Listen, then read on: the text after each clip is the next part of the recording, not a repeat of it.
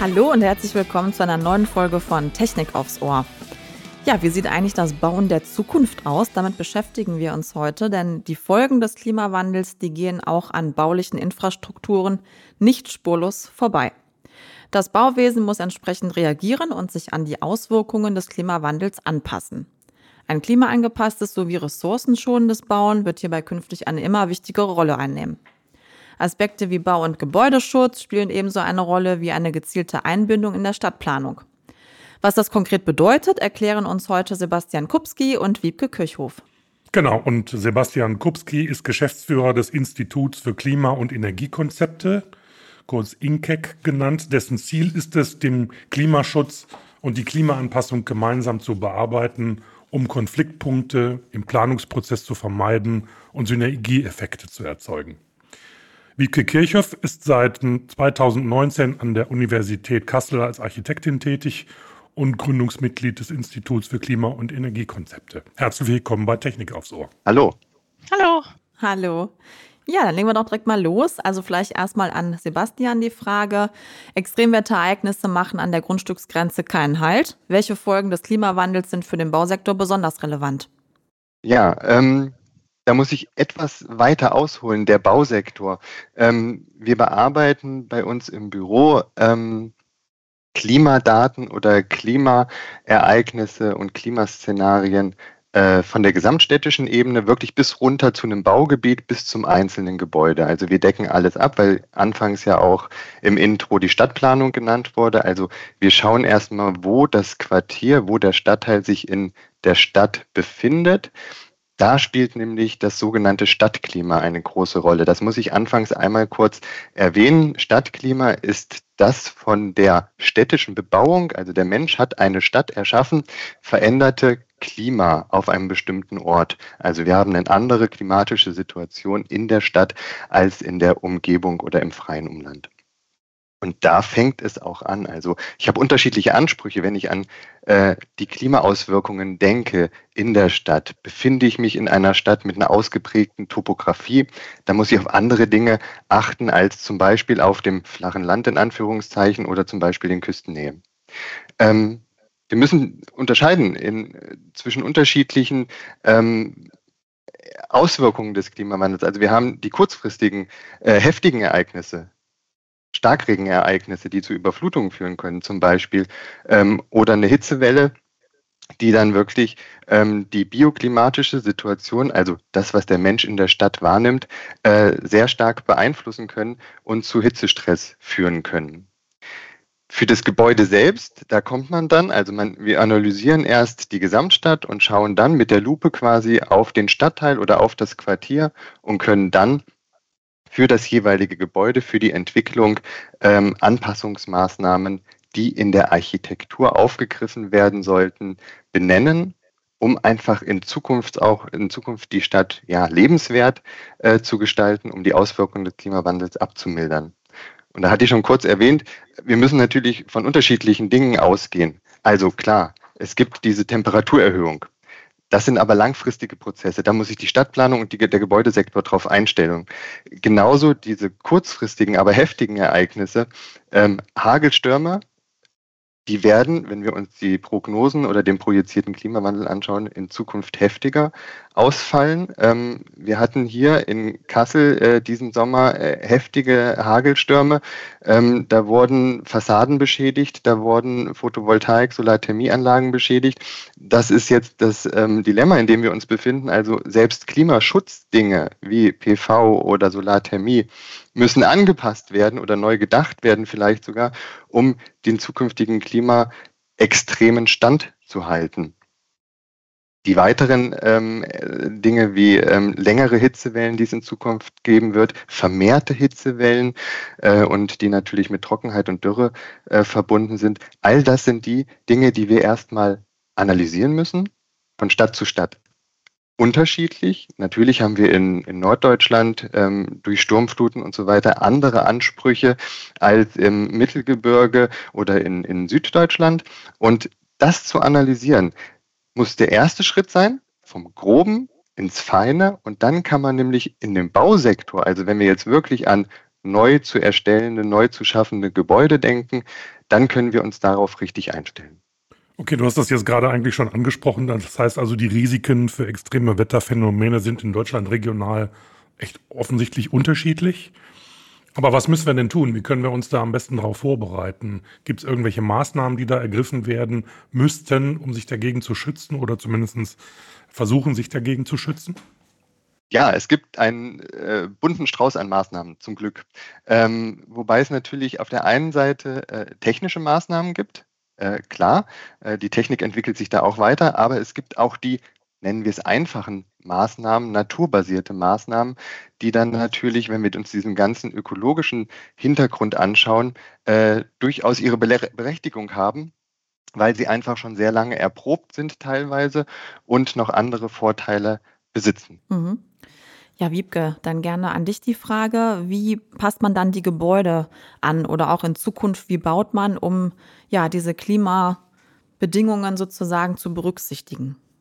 Ähm, grundsätzlich muss man sagen, dass ein Gebäude, was, ähm, ja, ich sag mal, konstanter in seinen Innenbedingungen ist, ähm, sowohl für Kälte als auch für Hitze sinnvoll ist. Also, ähm, wir haben in der Vergangenheit den Blick eigentlich meistens auf, ähm, den Winterfall gerichtet. Also, in Deutschland wird noch sehr viel von der Wintersituation ausgegangen. Also, sprich, der Sommerfall stellt kein Problem dar. Im Winter muss geheizt werden. Die Diskussion darum, wie man Heizenergie spart, die ist, glaube ich, mittlerweile bei den meisten Leuten, die sich mit dem Bauen beschäftigen, angekommen. Also, sprich Wärmedämmung. Ähm, dieser Winterfall ist auch in den Normen in erster Linie verankert. Und, ähm, der Sommerfall wird aus meiner Sicht noch viel zu stark, hm, vernachlässigt. Ähm, das ist aber für, ja, die Folgen des, ähm, Klimawandels, ähm, ganz elementar, weil, ähm, ich die Innenräume zwar hochheizen kann, also mittels Heizung, aber ich kriege sie nicht kühler. Und wenn ich jetzt von dieser Hitzesituation ausgehe, dann gilt es auch dagegen Maßnahmen zu ergreifen. Also Sprich, wir müssen Gebäude so ein bisschen flexibler denken in Zukunft. Also nicht nur, wie halte ich die Wärme drin und wie spare ich Energie beim Heizen, sondern wie schaffe ich Räume, in denen die Bewohner oder die Nutzer ähm, sich aufhalten können, arbeiten können, ohne darunter zu leiden, also mit einem bestimmten Komfort. Und ähm, da ist im Sommerfall tatsächlich die Frage, wie halte ich die Räume kühl? Also oder wie kühle ich sie ab? Wie ähm, durchlüfte ich sie entsprechend, dass der Nutzer einen höchstmöglichen Komfort hat?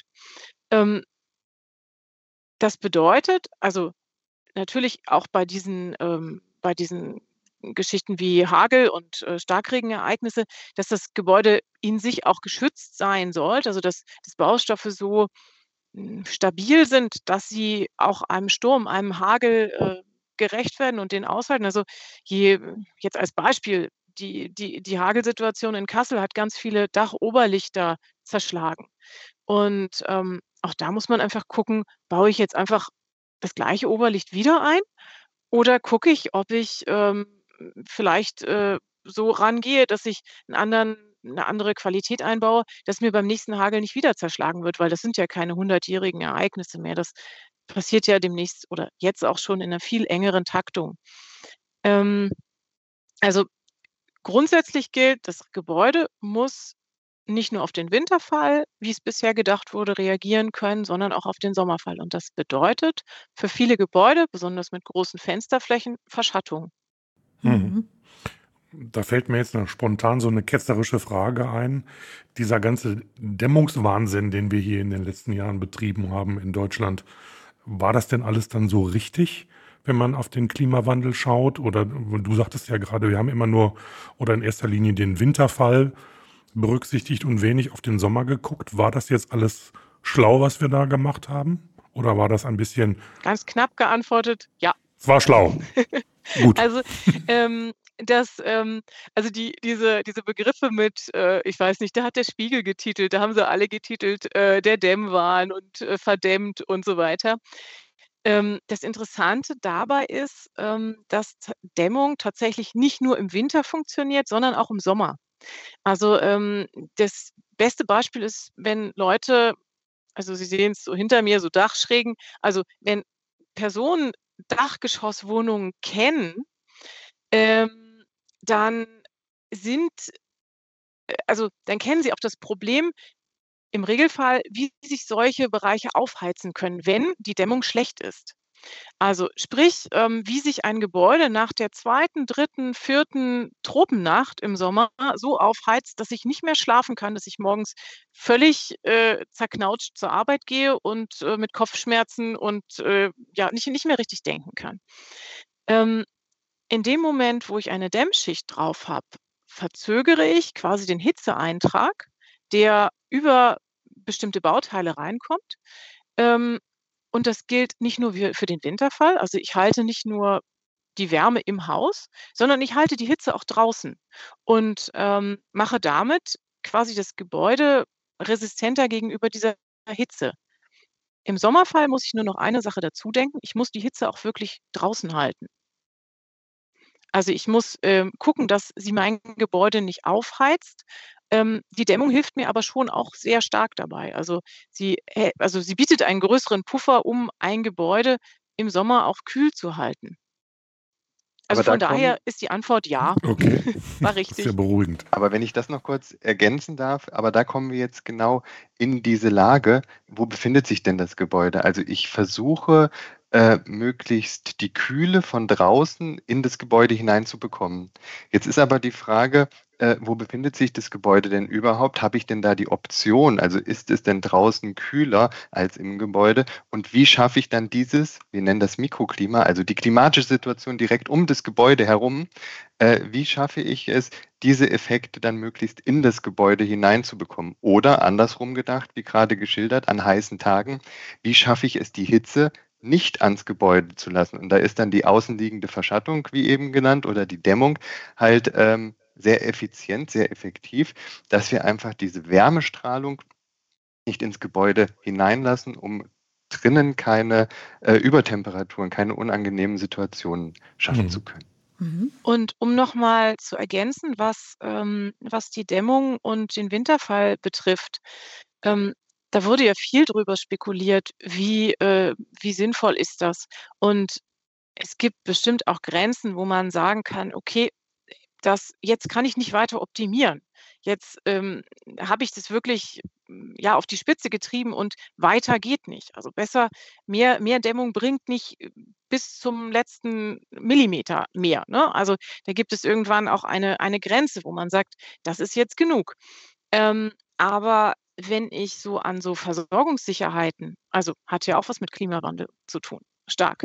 Ähm, also zum Beispiel mit Versorgungssicherheiten von Energien umgehe, dann ist natürlich ein Gebäude, was eine permanent durchgehende Beheizung braucht, in jeder Sekunde viel anfälliger als ein Gebäude, was Wärme im Winter zum Beispiel auch eine Weile halten kann.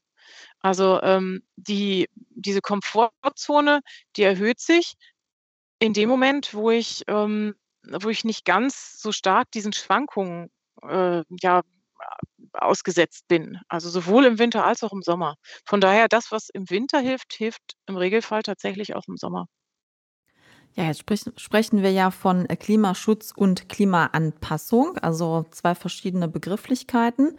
Wie lassen die sich im Bauwesen kombinieren oder gibt es da auch ja, Schwierigkeiten, dass es irgendwie in Konflikt zueinander steht? Ähm, wenn ich da kurz anfangen mhm. kann, ja, also es natürlich, wir versuchen ja beides ähm, zu bearbeiten oder zu beachten oder zumindest die Planungshinweise zu geben, ähm, um einfach dann in der Zukunft gut aufgestellt zu werden. Ganz klar ist, wir müssen den Klimaschutz betreiben.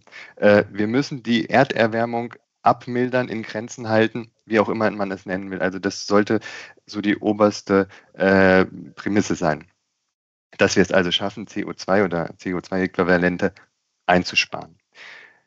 Gleichwohl müssen wir uns, das sehen wir ja aktuell schon, ähm, auf diese Veränderungen durch den Klimawandel einstellen. Und das ist im Planungssektor so, also wenn wir jetzt wirklich Stadtteilebene denken, äh, untergebrochen bis aufs Gebäude. Äh, der, beste, das beste Beispiel ist die, ist die äh, künstliche Kühlung, eine Klimaanlage für ein Gebäude. Ja, damit kriege ich meine Temperatur im Innenraum runtergeschraubt, aber ich habe natürlich mein großes Klimaschutzproblem, dass dort nämlich ähm, Energie dazu benötigt wird. Also kontraproduktiv. Sehr viel besser sind dann ähm, Maßnahmen zum Beispiel im direkten Umfeld eines Gebäudes. Da sind wir wieder beim Mikroklima. Also wenn ich es schaffe, mein Gebäudeumfeld ähm, möglichst unversiegelt zu haben, also wenig Parkplätze, wenig Asphaltstraßen, die sich aufhalten und so weiter, und dafür mehr Grün, mehr Vegetation äh, in ein solches Quartier hinein bekomme, ja, dann heizt sich das direkte Umfeld und die Fassade ja gar nicht so stark auf. Sprich, ich habe gar nicht so einen starken Eintrag in das Gebäude hinein. Und das ist ähm, kombiniert mit einer Grünfassade, kombiniert mit einem äh, Gründach und Photovoltaik. Ähm, das sind die Konzepte, die wir in Zukunft überall einsetzen müssen, um sowohl Energie zu sparen, Stichwort Klimaschutz, als auch uns auf die zukünftige Situation einstellen, also die Klimaanpassung. Und da sind zum Beispiel die unversiegelten Freiflächen, die heizen sich nicht so stark auf, beziehungsweise kühlen sich in der Nacht besser und haben den Vorteil bei Starkregenereignissen, da zumindest zu einem mhm. Puffer zu, zu führen und nicht so krasse Auswirkungen zu haben, dass es da zu Überflutungen kommt. Im Gegensatz zu den beliebten Steinvorgärten. Ne? ja. Genau. ja, und auch um auf die, an, an, die, an das Thema von aus Gebäudesicht nochmal anzuknüpfen. Ähm, wir sprechen ja viel über, über verschiedene Sektorenziele, wie CO2 eingespart werden soll, ähm, wie der bisherige Bedarf oder Verbrauch, was auch immer man in dem Moment bilanziert, ähm, reduziert werden soll, um quasi mit diesem CO2-Ausstoß runterzukommen. Ähm, das Problematische im Gebäudesektor, was sich aktuell abbildet, ist, dass ein ganz neuer Bedarf entsteht. Die aktuelle Einbausituation von von von Kühlkälteanlagen hat in den vergangenen Jahren massiv zugenommen. Also sprich, viele Leute gehen damit so um, dass quasi das Gebäude jetzt auch im Sommer nachgerüstet wird, und zwar technisch nachgerüstet wird. Und, ähm, wir müssen sehr stark aufpassen, dass wir nicht nur gucken, dass wir den Bedarf reduzieren, sondern dass wir neue Bedarfe, die dadurch entstehen, vermeiden. Also, sprich, es könnte es könnte noch so ein zusätzliches Delta dazukommen, was wir noch gar nicht so richtig im Blick haben, ähm, was neue Energie verbraucht und, ähm, was ab einem bestimmten Punkt auch gar nicht mehr rückzunehmen ist. Weil es ist natürlich verständlich, wenn ich wenn ich in Büroräumen solche Temperaturen habe, hm, dass die Leute sich regelmäßig krank melden, ähm, dann muss ich als oder dann gucke ich als Arbeitgeber als erstes, wie kriege ich die denn wieder irgendwie an ihren Arbeitsplatz. Sprich, das heißt, ich klimatisiere plötzlich Büroräume, die vorher die letzten Jahre, Jahrzehnte nicht klimatisiert worden sind. Und ähm, im Wohngebäudebereich ist auch der, ähm, also der Trend eindeutig abzulesen. Also eine viel stärkere Klimatisierung, so wie wir das eigentlich so aus, ja, ich sag mal, aus Südeuropa gut kennen. Also das, das ganz, ganz normal ist, dass irgendwie äh, in, in Spanien oder ähm, in Griechenland die ganzen Kühlkälteanlagen auf den Gebäuden drauf sitzen, die dann nachträglich an die Fassade gepappt werden und so. Und da ist die Frage, ob wir da hinwollen. Aber im Moment ist der Trend darin absehbar. Von daher ist auch da wieder eine Kombination aus Klimaschutz und Klimaanpassung in den meisten Fällen ganz stark miteinander mhm. verknüpft. Wir haben ja hier eigentlich zwei Bereiche, was das Thema Klimaanpassung und Bau angeht, nämlich die, ich sag mal, neue Gebäude, die entstehen und das, was wir im Bestand haben. Da ist ja auch, ich sag mal, das Potenzial an sag, Altbausanierung, wenn ich es mal so, so nennen darf, ist ja riesig hier in Deutschland. Wie gehen wir mit der ganzen Geschichte um? Wie gehen wir daran? Einige Beispiele habt ihr ja gerade schon genannt, was man machen kann im Umfeld und so weiter und so fort. Aber könnt ihr das noch ein bisschen konkretisieren? Ähm, aus meiner Sicht ist der Neubaubereich, hm, viel einfacher zu ja, zu handhaben, weil ich dann natürlich den absoluten Einfluss drauf habe, in welche Himmelsrichtung ist das gedreht, wie groß ist der Fensterflächenanteil in welcher Himmelsrichtung und wie setze ich jetzt zum Beispiel eine 'ne Verschattung, also eine äh, 'n Rollosystem außen vor, so oder eine Jalousie, was auch immer.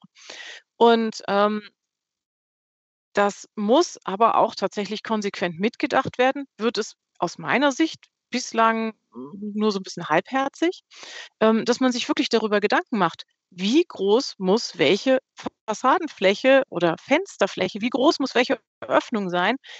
Ist das jetzt nur dem geschuldet, dass die Architektursprache eben gerade so spricht? Oder ist es dem geschuldet, dass der Nutzer tatsächlich dieses Maß an Fensterfläche braucht, um Licht in den Innenraum zu kriegen?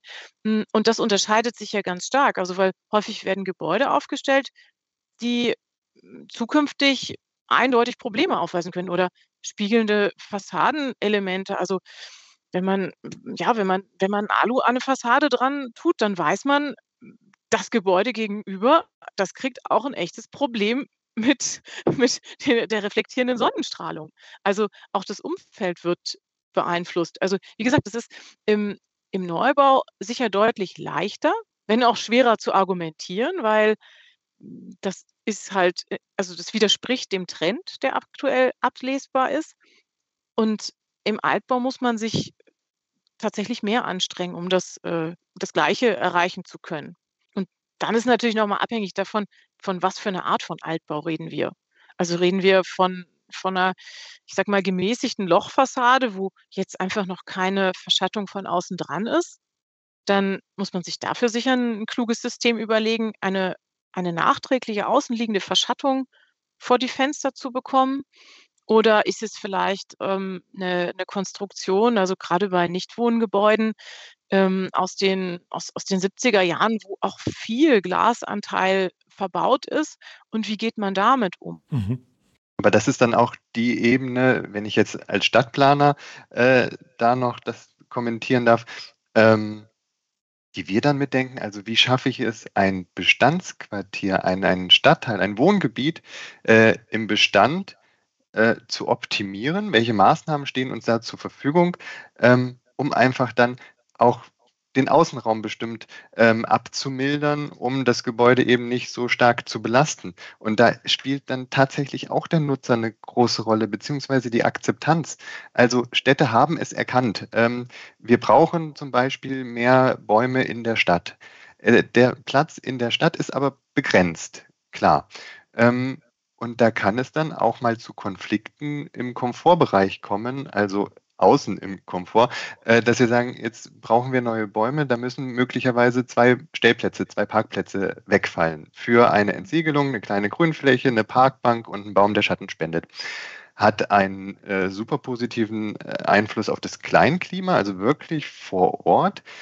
Und diese Maßnahmen dann gebündelt haben natürlich auch die Option, ein Wohngebiet in gewisser Weise, ähm, angepasst zu machen an den Klimawandel und dadurch auch den Innenraum, äh, positiv mit zu beeinflussen. Aber da haben wir dann wirklich nicht nur die die Umsetzung von Infrastrukturfragen und so weiter, auch noch die Akzeptanz der Bewohnerinnen und der Bewohner Mhm. zu sagen: „Ja, äh, sorry, äh, tut uns leid, da sind jetzt Parkplätze in eurer Straße weggefallen.“ Aber denen gleichzeitig zu erklären, was für positive Effekte hat es denn, dass man sich jetzt, wenn man auf den Bus wartet, ähm, auf die Parkbank im Schatten, äh, setzen kann oder, ähm, auf dem Weg zur Apotheke oder was auch immer da einen Platz hat, äh, auch an heißen Tagen, um sich mal ausruhen zu können. Und dieser also, um das an der Stelle noch zu ergänzen, das hat ja auch nicht nur auf diesen Komfort oder es fällt etwas weg oder es verändert sich was, ähm, Einfluss, sondern tatsächlich auch auf die Kosten.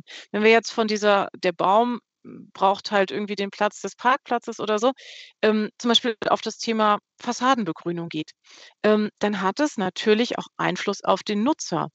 Ähm, der also, die die die Situation, wenn wenn da draußen irgendwie viele Pflanzen an meinem Haus hochwachsen, sorgt natürlich auch dafür, dass da mehr Tiere sind.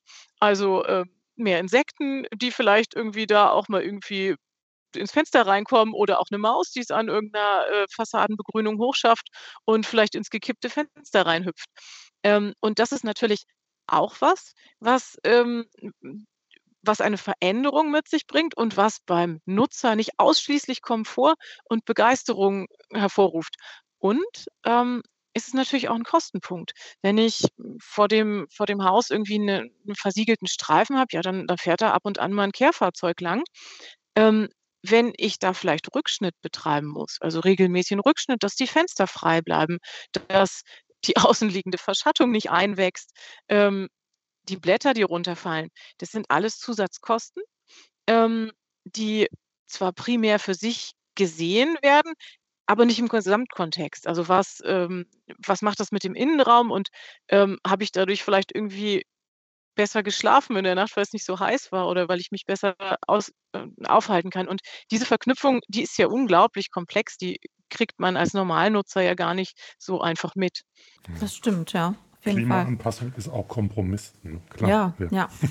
Ich wollte auch bei Wiebke noch mal Total viele Ja, Kompromisse. genau. Nee, ich wollte bei Wiebke gerne noch mal nachfragen. Also, du sprachst ja eben davon, dass auch bei Neubauten, äh, das teilweise halbherzig mitgedacht wird. Und da bin ich so ein bisschen dran hängen geblieben. Also, was meinst du denn, woran liegt das? Ich glaube, das liegt vielfach an der Mhm. Historie, dass, ähm, wir, hm, bislang hier die Problematik nicht hatten, Mhm. Ähm, dass wir über immer höher werdende Technisierungsgrade einfach gesagt haben: „Ja, das schaffen wir jetzt aber trotzdem. Das machen wir jetzt und dann dann bauen wir das ein und dann dann kriegen wir das wieder über Technik gelöst.“ Ähm, aber auch solche Fragestellungen wie Energieknappheit und so, das hatten wir doch bis vergangenen Winter in der Form gar nicht. S wurde zwar immer gesagt: „Ja, wir müssen das jetzt sparen“, aber dass irgendwer gesagt hat: „Mensch das Gas ist jetzt demnächst alle“, das hatten wir bisher nicht. Und, ähm, deswegen wurde auch viel optisch geplant. Also, hm, ich meine, ich ich lehne mich da vielleicht ein wenig weit aus dem Fenster. Ich bin ja selber Architektin und ich, ähm, hm, habe auch meine Schwierigkeiten, wenn nur nach der Funktion geguckt wird und nicht nach der Ästhetik. Ähm, aber wenn Gebäude hauptsächlich nach ihrer Außenwirkung und ihrer Außensprache, nenne ich es jetzt mal, ähm, geplant werden und der Nutzer nur über hm, über zusätzliche Technisierung, ähm, zufriedengestellt werden kann, nenne ich es mal, dann ähm, dann fehlt da aus meiner Sicht was für für perspektivische Planung. Und es hat natürlich 'ne andere Außenwirkung, wenn ich ähm, wenn ich ein ein Glasgebäude hinstelle. Also, je nachdem, wer wer der Nutzer ist, dann spricht ihn das auch von außen mehr an. Das hat was mit Prestige und mit Technik zu tun. Ähm, aber der Außenraum, ähm, hat so großen Einfluss, dass er eigentlich nicht mehr vernachlässigt werden darf in der kommenden Zeit. Und wir sehen's ja auch an den Nutzern. Also, die Nutzer, die setzen sich ja also, die die Vorbeilaufenden oder die die ihre Pause meinetwegen draußen verbringen, die setzen sich ja nicht auf den gepflasterten Platz, wenn auch die die Marmorkante noch so schick ist, sondern die suchen sich irgendwie so 'ne so 'ne Ecke, wo ähm, wo 'n Baum irgendwie mit seinen großen, äh, Ästen drüber hängt. Also, das ähm, das kann man ja tatsächlich am Nutzer ablesen, was was der Mensch hinterher als angenehm Ja, empfindet. klar. Jetzt haben wir viel über Möglichkeiten gesprochen. Kommen wir noch mal zum Thema Umsetzung. Wie können denn Kommunen klimagerechtes Bauen gezielt fördern? Was geht denn da? Also, da würde ich gleich schon mal, ähm, nämlich an der an der Stadtplanung, an der Bauleitplanung, äh, ansetzen. Also, da werden ja quasi ja, für für neue Gebiete, aber da werden ja dann schon mal gleich die Regeln bestimmt, ähm, welche Möglichkeiten bestehen, sich dort baulich zu entwickeln. Du hast es angesprochen, die die die Schottergärten, äh, aus meiner Sicht ein Unding, aber, ähm, das kann natürlich dann kommunal schon mal gleich verhindert werden. Ähm, es gibt Fördermaßnahmen. Es gibt es gibt einmal natürlich Landes und Bundesfördermittel. Äh, viele Kommunen haben auch kommunale Mittel, die sie zur Verfügung stellen, um einfach da, äh, auf die äh, vor allem Klimaschutzziele hinzuwirken. Klimagerecht äh, klimagerechtes Bauen, da habe ich immer so meine Probleme mit, weil wenn wir bauen, kann es eigentlich nach meiner Auffassung nicht gerecht sein. Also, da dürften wir nicht bauen, sondern müssten noch mehr Bäume pflanzen. Wir müssen klimasensibel bauen. Also, wir müssen vorsichtig mit den klimatischen Bedingungen umgehen und sensibel auf die Außenwirkungen, auf die Wechselwirkungen reagieren. 'N ganz großes Potenzial ist, glaube ich, dieser Mitmacheffekt, also, äh, Vorbildfunktionen der Kommunen, der Städte, ähm, dass sie nicht nur das Geld reingeben, selber nichts machen, ähm, in Anführungszeichen, sondern das so 'n Stück weit vorleben. Also, da fängt es dann wirklich, ähm, von der Politik, Verwaltung, äh, an, dass die Rathäuser, die Gemeindegebäude und so weiter entsprechend ertüchtigt werden und als als gutes Vorbild, dass dann auch, wenn wir jetzt an private Leute denken, ähm so einen gewissen äh, Mitmacheffekt auslösen. Also es funktioniert, es hat positive Effekte und es ist an den Pflegeaufwand vielleicht äh, hinnehmbar oder ich habe es mir gar nicht so schlimm vorgestellt und es fühlt sich ja tatsächlich besser an, wenn ähm, die Fassade gedämmt ist und äh, da die Grünfassade davor wächst, dann habe ich ja tatsächlich äh, andere Situationen. Und das müssen wir, glaube ich, also da sind wir wieder bei der Akzeptanz, bei der, bei der Kommunikation. Also wie kriegen wir denn das äh, vermittelt? Und da würde ich oder da sehe ich dann wirklich die, die Kommunen, die Verwaltung in der Pflicht, als gutes Vorbild voranzuschreiten. Mhm. Und wenn ich das jetzt am konkreten Gebäude äh, nochmal aufgreifen kann, ähm, wenn ich den Rathausvorplatz voll versiegelt habe ja, weil es wirklich einfacher ist zu pflegen. Dann kann ich nicht hergehen und kann den Leuten sagen: „Hey, aber deine 5 Quadratmeter da im Vorgarten, da musst du was hinpflanzen, Mhm, da darfst du keinen ja. Schotter hintun.“ Und, ähm, wenn ich das wenn ich das vormache, dann ähm, dann habe ich zwar also, ich sorge zwar auch dafür, dass eine Diskussion losgetreten wird, die bestimmt nicht angenehm ist. Grade wenn's nicht irgendwie die Zierpflanzen sind, äh, sondern sondern auch irgendwie Büsche oder 'ne Spontanvegetation, die ja viel mehr Biodiversität fördert. Ähm, dann habe ich sofort eine Diskussion, dass das also, was ist hübsch, ne? Dann unterhalte ich mich in dem Moment über Ästhetik. Ähm, und das ist anstrengend. Das ist auch für die Kommunen anstrengend. Aber wenn ich mir also, zum Beispiel hier bei uns im Umkreis, wenn ich mir die die Vorplätze von den Rathäusern angucke, das ist keine Vorbildfunktion, um zu sagen: „Jetzt pflanzt mal was in eure Vorgärten, was irgendwie für Bienen und Vögel und so sinnvoll ist.“ Also, weiß ich jetzt keinen. Mir fiel noch die Frage ein, wie seht ihr uns denn hier in Deutschland so im im, na, ich will mal sagen, nicht internationalen, aber vielleicht doch im im im Grenzumland? Wie wie sind denn da andere Länder drauf? Ich gucke immer nach nach Holland, in die Niederlande und da habe ich immer den Eindruck, die sind da, was das angeht, immer schon alle 'n Stückchen weiter als wir. Aber vielleicht ist das auch nur 'ne Empfindung. Ich glaube, das ist gefühlt erst mal. Ähm, ja, also, äh, bitte wieder differenzieren, Klimaschutz oder Klimaanpassung. Also, das ist einmal, ähm, äh, der Klimaschutz, ähm, Niederlande, klar, Klimaanpassung muss man schon seit genauso wie an der an der an der deutschen, äh, Küste zum Beispiel, äh, Deichbau und so weiter, muss man sich seit seit Jahrzehnten, Jahrhunderten, äh, anpassen. Ähm, wir das ganze Energiethema, ich ich empfinde es schon als Vorbildfunktion. Wir sind auch, äh, international, äh, tätig und, ähm, da gibt es, ähm ja, natürlich gibt es Länder, die auch auf diesen Zug aufgesprungen sind, aber, ähm, grade beides zu beachten, nämlich Klimaschutz und Klimaanpassung, ähm, das erlebe ich sehr viel, äh, in Deutschland, natürlich auch in in Österreich, in der Schweiz und so weiter. Aber wenn wir wirklich jetzt, äh, weiter wegschauen, ähm, dann ist das häufiger nicht der Mhm. Fall. Mhm. Ja, Wobei ich uns da jetzt Mhm. auch nicht überall in jeder Ja. Disziplin, äh, an an der Spitze sehen würde, ähm, aber das ist jetzt so mein subjektiver Mhm. Eindruck. Na gut, danke für die Einschätzung. Ja, dann würde ich Ja. sagen, ähm, richten wir schon unsere perspektivische Frage an euch. Das ist so immer das wiederkehrende Element in unserem Podcast, ein Blick in die Zukunft. Genau, ja, was glaubt ihr denn, wie wird sich das Bauen künftig weiterentwickeln? Was muss auf jeden Fall noch passieren, Richtung auch vielleicht Politik, Verwaltung et cetera? Wer muss alles mitspielen? Ja. Ich denke, dass, ähm, sich Wohnen und Arbeiten, äh, schon allein durch die Corona-Krise teilweise stark verändert hat und auch die Einstellung und die Idee Mhm. davon.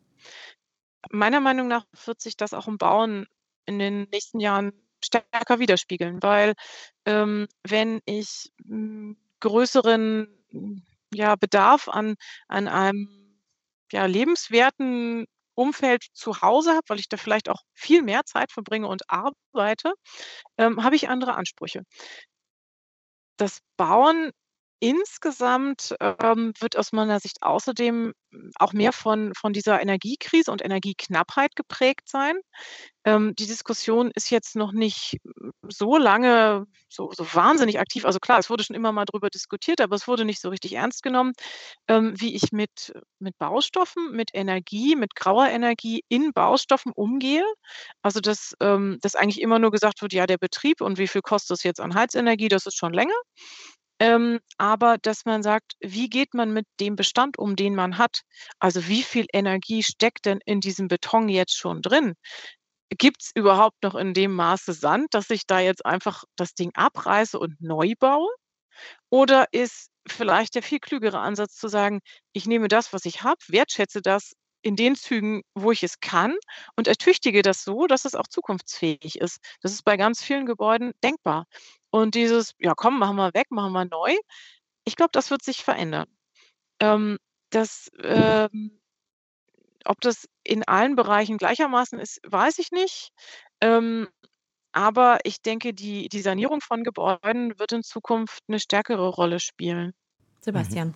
Genau, und ähm, nichtsdestotrotz, wenn wir jetzt an, an Neubauten äh, denken, wird häufiger der, der Nutzer, die Nutzerin äh, mitgedacht, wie Wiebke ja auch schon gesagt hatte. Also wir ähm, begleiten gerade ziemlich viele Städte an äh, der oder am Design oder in der Entwicklung von, von Innenhöfen, von Gemeinschaftsgärten und, und solchen Dingen. Also diese Wohnformen werden, glaube ich, äh, sich da auch teilweise verändern. Ähm, wenn wir aber das jetzt auch wieder ein Stück größer uns äh, vorstellen, wie sollten ganze Wohngebiete zum Beispiel, weil wir haben ja, oder Deutschland hat sich ja zur Aufgabe gesetzt, äh, viele, viele Wohnungen bauen zu müssen, bauen zu wollen. Ähm, um das nachhaltig zu machen, um das zukunftsorientiert zu machen, ähm, geht es nicht, ähm, technische oder Bürokratie ähm, jetzt abzubauen, um einfaches und billigeres Wohnen, hinzubekommen, dann da, die Quittung werden wir dann irgendwann bekommen äh, in nicht allzu ferner Zukunft. Wir müssen gut und durchdacht bauen und Jetzt sind wir wieder, wieder bei, bei, dem, bei dem Stadtklima zum Beispiel. Wir müssen wissen, wie das Stadtklima funktioniert, damit es heute keine Probleme gibt, aber auch morgen durch neue Quartiere nicht zu Problemen im Bestand kommt. Also ich kann mir natürlich, ähm, wenn neue äh, Quartiere entwickelt werden und die brauchen wir oder die werden wir brauchen, wenn wirklich so viele Wohnungen gebaut werden sollen, ähm, dass der Neubau dann nicht negative klimatische Einflüsse auf den Bestand hat. Also habe ich einen Stadtteil, der heute gut funktioniert, weil er zum Beispiel gut belüftet wird und dann aber eine große Entwicklung möglicherweise am falschen Platz oder in der falschen Konstellation entwickelt wird, realisiert wird, dann kann die durchaus dann auch negativen Einfluss auf den Bestand haben. Und das müssen wir wissen.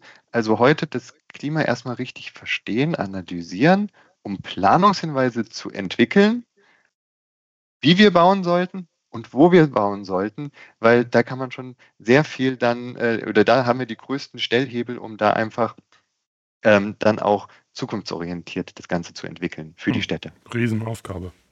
Auf jeden Fall. Ja, klar. Ja, danke schön. Ja, vielen spannend. Dank. Das war mal so ein kleiner, glaube ich, Thema. Einblick äh, in eure Arbeit, aber zumindest mal dazu geeignet, sich mal einen Überblick zu verschaffen, wie heute Definitiv. gedacht und geplant werden könnte und auch teilweise schon getan wird. Sehr gut, ja. Herzlichen Dank für eure Zeit. Ähm, wer noch mehr über die beiden und das, was sie tun, wissen möchte, der schaut in unsere Show Notes rein. Mhm. Da sind noch ein paar interessante Links drin. Und ja, was ist denn eure Meinung dazu? Was fällt euch auf? Was würdet ihr euch darunter vorstellen? Klimaangepasstes Bauen? Schreibt uns gerne an podcast.vdi.de oder kommentiert die Folge. Genau. Und damit sagen wir Tschüss und bis zum nächsten Mal und nochmal herzlichen Dank an unsere beiden Gäste. Tschüss. Macht's gut.